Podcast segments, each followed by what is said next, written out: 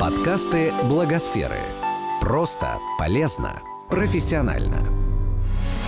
Как это делается? Инструкции и советы экспертов о профессиональных коммуникациях. Все больше некоммерческих организаций стали делать ставку на привлечение частных доноров, чтобы обеспечивать устойчивость своей работы.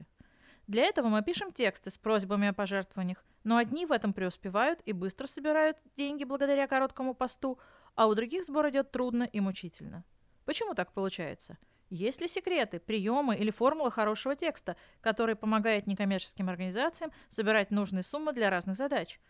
Мы поговорили об этом с Римой Авшалумовой, журналистом с 20-летним стажем работы в ведущих российских СМИ, автором портала «Такие дела», лауреатом премии «Импульс добра» фонда «Наше будущее» за лучшее освещение социального предпринимательства. Рима, расскажите, есть ли формула успеха, какая-то беспроигрышная композиция приема для фандрайзингового текста? Если нет, то почему? А, к сожалению, одной единственной беспроигрышной а, формулы успеха фандрайзингового текста нету. Мы тестировали различные варианты. Каждый раз, каждая история, каждый текст а, собирает по-разному и вызывает разный отклик у читателей. Просто потому что это всегда история про людей, и а, она и написана бывает по-разному, и воспринимается по-разному. Именно поэтому каждый раз приходится искать какой-то новый подход и новый поворот в истории, чтобы вызвать отклик читателей и подбить его, помочь нашему герою. Какой жанр лучше выбрать для фандрайзингового текста? Почему? На самом деле всегда работает а, только история, да, сторителлинг. Иногда мы пытаемся делать какие-то репортажи, пишем а, так называемые установочные тексты, где мы рассказываем про деятельность э, НКО, про работу сотрудников. Но, к сожалению, наш опыт показывает, что работает сторителлинг, работает история конкретного человека или конкретной семьи в случае, когда герой не один, а герой-семья. А, потому что для того, чтобы вызвать отклик у читателя, все-таки а, в России это всегда эмоциональный отклик, это всегда работает эмпатия, это всегда деньги приносят именно эмоции. И именно поэтому для того, чтобы человек мог себя как-то соотнести с героем, про которого мы пишем, может быть, представить его на своем месте или увидеть какие-то параллели со своей жизнью, с жизнью своих знакомых, друзей, родственников, бывших одноклассников, бабушки, соседки. А, мы пишем историю конкретного человека. Вот по нашему опыту многолетнему работает именно это. Как брать интервью у человека, для которого вы открываете сбор? Или для проекта, которого вы открываете сбор? В первую очередь, конечно же, а, всегда желательно встречаться лично. Конечно, часто это бывают герои из удаленных регионов, и не всегда есть такая возможность. Мы знаем, что командировки сейчас это очень дорого. Если есть возможность, то всегда лучше поехать. Если нет, можно разговаривать по телефону. Если это какая-то сложная проблема, а, мы пишем не про НКО, а про какого-то героя, но это, например, незнакомое для нас или заболевание, или незнакомая ситуация, то я рекомендую всегда для начала встретиться и пообщаться с сотрудниками НКО, которые работают с этой семьей или с этим человеком, или с этой группой, социальной группой людей, потому что не всегда за одно-два интервью, там, за несколько часов разговора с героем мы можем понять общую проблему, потому что все-таки хоть мы и пишем про одного конкретного человека, но всегда это какая-то общая проблема, которая касается не, одна, не одной Марии Петровны, а касается целого пласта, а, целой социальной группы, в которую входит Марья Петровна. Чего стоит избегать в фандрайзинговых текстах? Это сложный вопрос. На мой взгляд, э, все-таки стоит избегать истеричных истеричной тональности. Иногда это полезно, иногда можно подавить на эмоции, но все-таки а, это не должно быть, а, не должен быть крик, не должен быть разговор на повышенных тонах.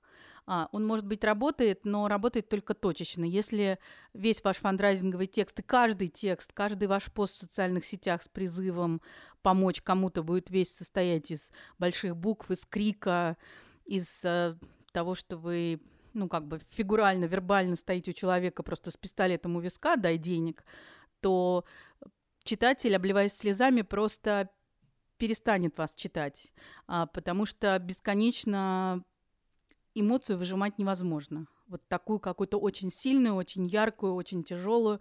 Человек даст денег один раз, закроет и просто больше не будет вас читать. И что, наоборот, непременно должно быть в фандрайзинговом тексте? Сам фандрайзинговый текст мы пишем всегда как ну, такое законченное небольшое драматическое произведение, или даже если это пост. Все равно есть какое-то небольшое вступление, есть основная канва, основная фабула, мы рассказываем историю, это может быть с отсылками в прошлое героя, и обязательно должна быть четко сформулированная в финале просьба дать денег. То есть считать, что мы написали очень эмоциональную, драматичную историю и предполагать, что читатель догадается сам, что надо дать денег, ну, к сожалению, нет. То есть, э, если мы не напишем в конце «дайте денег», весьма вероятно, что читатель утрет свои слезы и пойдет дальше и денег не даст. При этом должно быть четко прописано, на что мы просим денег.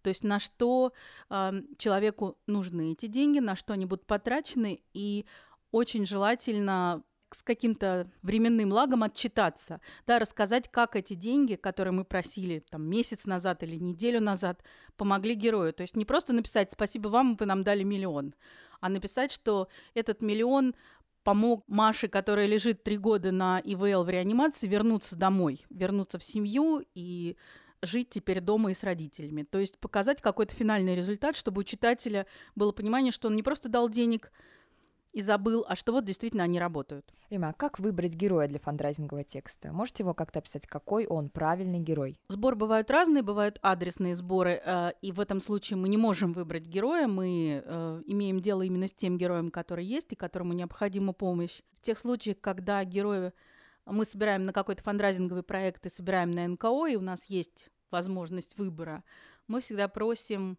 чтобы была какая-то история. И на самом деле, независимо от того, на кого мы собираем адресный сбор или не адресный, собираем мы э, на собачек, на больного ребенка, на бездомного или на там, наркозависимых, э, всегда очень важно понимать, что каждый наш герой человек. Та его особенность или те, та его зависимость, из-за которой он на самом деле становится нашим героем, не единственное, что в нем есть. А, на самом деле он человек, он со своей историей, и надо докопаться до сути этой истории, тогда, в общем, будет понятно, может быть, там, в случае, когда это действительно какие-то стигматизированные группы, что в жизни человека произошло, что он тоже жертва. Вот оказался на этом пути, оказался без дома, оказался, может быть, в заключении, потому что так сложилась его жизнь. Мне кажется, самое важное в любом герое найти вот эту вот человеческую историю, человеческие черты и писать именно просто, как мы пишем, а, история о людях, а не просто истории о заключенных или об умирающих. Ну и в любом ли герое можно найти что-то интересное? Ну, допустим, у нас адресный сбор, да, нет выбора. А любом герою мы сможем написать интересную историю и успешный фандрайзинговый текст. Ну, про успешность мы говорили, что э, его успешность, вот именно монетизацию, мы не всегда можем предсказать, даже независимо от, если это история практически Агаты Кристи, в которой невозможно оторваться. Бывают истории, которые собирают очень большой читательский отклик, э, ими, и там их прочитывает 100-200 тысяч человек, но они почти не дают деньги. В этих случаях считаем, что действительно мы денег не собрали, но очень много людей узнало о новой проблеме, потому что бывают э, просто сборы, которые сами по себе очень сложные темы, они плохо собирают их приходится раскачивать, и читатели понимают, что можно в этой ситуации помочь деньгами не сразу, не с первого раза. Иногда приходится просто несколько текстов выпускать на какую-то тему до того момента, пока читатель поймет, что его вмешательство, его финансовая помощь может изменить какую-то очень острую социальную проблему. На мой взгляд, всегда можно найти какой-то а, какую-то человеческую историю, какую-то человеческую деталь. Когда вы приходите к человеку лежачему, да, к человеку прикованному к кровати, который на самом деле вся жизнь уже ограничена в движении, не такая активная, не такая динамичная, и, в общем, нет никакого развития в его нынешней жизни, но мы всегда смотрим на какие-то детали. Пока человек жив, в его жизни что-то происходит, да, это может быть какая-то любимая книга, и с ним можно поговорить, почему. Может быть, э, он любит читать про приключения, и всю жизнь до того, как он заболел, он штурмовал горы или участвовал в яхтенных походах или лежит там какой-нибудь драный зайка, задернутый в угол, и вдруг вы, вы замечаете этого зайка, и выясняется, что это какая-то феноменальная история. Этот зайка появился а, у этого человека в результате тоже какой-то невероятной э, жизненной истории или жизненной коллизии. И, в общем, нужно очень важно обращать внимание на детали, на какие-то мелочи, на какие-то вот человеческие особенности, привычки. И за этой привычкой всегда можно вытащить историю. Рим, мы уже, в принципе, вы упомянули, но давайте еще кратко, может, формулируем, как тезисно еще раз помянем. Какие эмоции мы должны вызвать у читателя фандрайзинговым текстом? ну, мы должны вызвать отклик. Да, мы должны вызвать чувство сопереживания, то, что вот мы сейчас называем эмпатией, да, вызвать эмпатию, вызвать чувство сопереживания и часто просто дать человеку возможность понять, э, что как бы ни казался герой далек от его жизни, на самом деле все мы ходим по одной земле, и с каждым из нас может произойти все что угодно. И очень важно именно вызвать это чувство сопереживания, показать, что в этой ситуации вы можете помочь. Есть ли другие форматы для фандрайзинговых материалов, кроме текста? Да, есть, конечно, помимо цельного текста, а, есть фотоистории.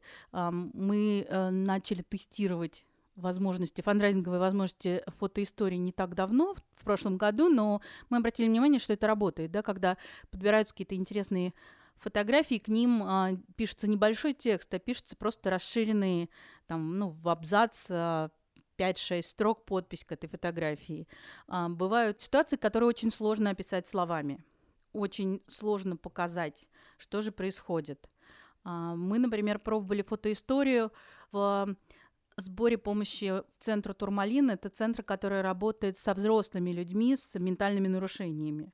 Очень часто это герои, с которыми сложно разговаривать. Они очень часто невербальны, они могут быть как-то расторможены, с ними не всегда просто построить диалог, но при этом они все прекрасны, они все особенные, и это сложно описать словами, но это очень хорошо можно показать фотографии. Точно так же, как э, мы делаем небольшие видеоролики, буквально там на 40 секунд, когда та проблема, которую мы в тексте описываем двумя страницами, как какому-то человеку сложно самому на транспорте куда-то добраться, или там в случае, опять-таки, с людьми с ментальными нарушениями а, даже трудно сходить за хлебом. Вот здесь в 40-секундном ролике а, мы видим это наглядно. Мы видим мир глазами героя, и это та социальная проблема, которую мы пишем, она здесь очень наглядно показана, и человеку действительно не вовлеченному в деятельность там, такого-то НКО проще увидеть своими глазами и понять, на что мы собираем деньги и почему это важно сделать. О чем еще необходимо помнить при написании фандрайзингового текста? важный момент быть честным и с собой как с автором, и с читателем. Помнить о том, а, что единственное, что у нас есть, это репутация. Мы очень часто сталкиваемся с тем, что благотворительные некоммерческие организации обвиняют а, в нечестности, и поэтому при подготовке любых историй важно быть правдивыми. И задавать, во-первых, задавать э, своему герою все самые каверзные вопросы, которые крутятся у вас в голове, даже если вам их задать неудобно. Иногда бывает такое, что ты думаешь, ну, что-то там в герое вроде бы не так. И ты думаешь, ну как-то неудобно у него спросить, я с ним разговариваю про какое-то заболевание, спросить, куда делся его муж, или куда делся отец ребенка, или а, про какую-то там историю в прошлом, которую, может быть, герой упомянул вскользь. Вы как-то думаете, что спросить про это неудобно? Нет. Обязательно спросите это сами, потому что у вас, как у автора, будет возможность при написании текста какие-то углы сгладить. Но если окажутся белые пятна, ваш читатель обязательно придет и задаст этот вопрос в комментариях. А, мы проходили это неоднократно, все неудобные вопросы обязательно спрашивают. А тоже касается того, что когда вы разговариваете с героем, ну, вам может казаться, что, может быть, история не совсем такая, как он ее вам рассказывает. Если у вас вызывает какое-то чувство э, неудобства, если вам герой кажется не совсем таким, как он есть, до того, как вы напишете текст и выложите его в паблик, все-таки попробуйте перепроверить эту историю, может быть, поискать другие источники информации, может быть, погуглить про этого героя в интернете. Очень часто находится такое, что вы понимаете, что писать про этого человека нельзя или нельзя писать точно так, как он вам рассказал. История может быть многограннее, и опять-таки в комментарии обязательно придут люди, которые расскажут вам, что вы наврали, или что герой совсем не такой, как он есть на самом деле, и плохо будет выглядеть в итоге не герой, а вы.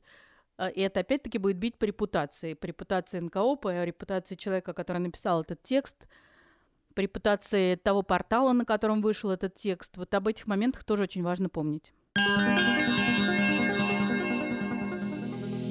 Этот подкаст создан с использованием средств гранта президента Российской Федерации на развитие гражданского общества, предоставленного Фондом президентских грантов.